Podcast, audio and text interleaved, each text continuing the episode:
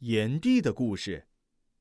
传说很久很久以前，有一位帝王非常受人爱戴，后人称他为炎帝。一天，炎帝经过一户农家，主人非常客气的留他吃饭，饭桌上摆满了各种谷物和蔬菜。主人抱歉地说：“家里只有这些吃的，要是有肉就好了。”炎帝关切地问：“那你们常年只吃这些东西吗？”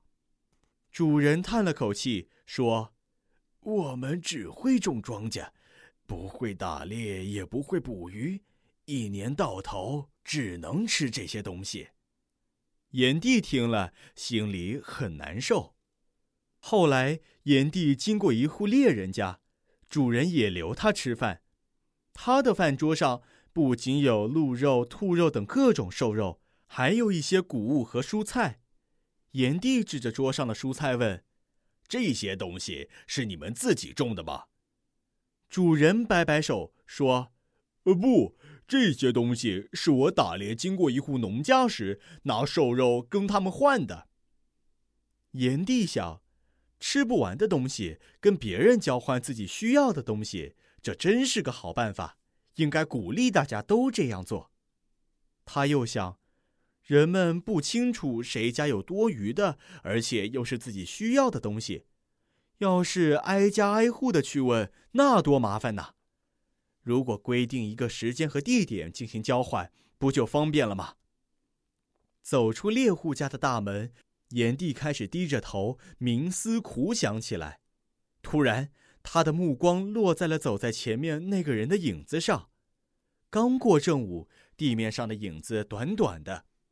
炎帝灵机一动：“对呀，把交换的时间定在正午，不是很好吗？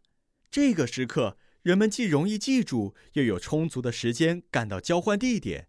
交换好后，还能在天黑之前赶回去，真是太好了。”经过反复比较，他决定每天中午。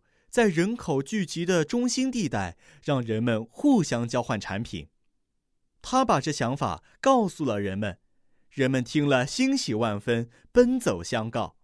从此，每天正午的时候，人口聚集的中心地带就人来人往，川流不息。人们挑的挑，背的背，扛的扛，从四面八方赶来。大家拿出自己多余的产品，换回自己需要的东西。一个个心满意足的回家了，老百姓觉得生活方便多了。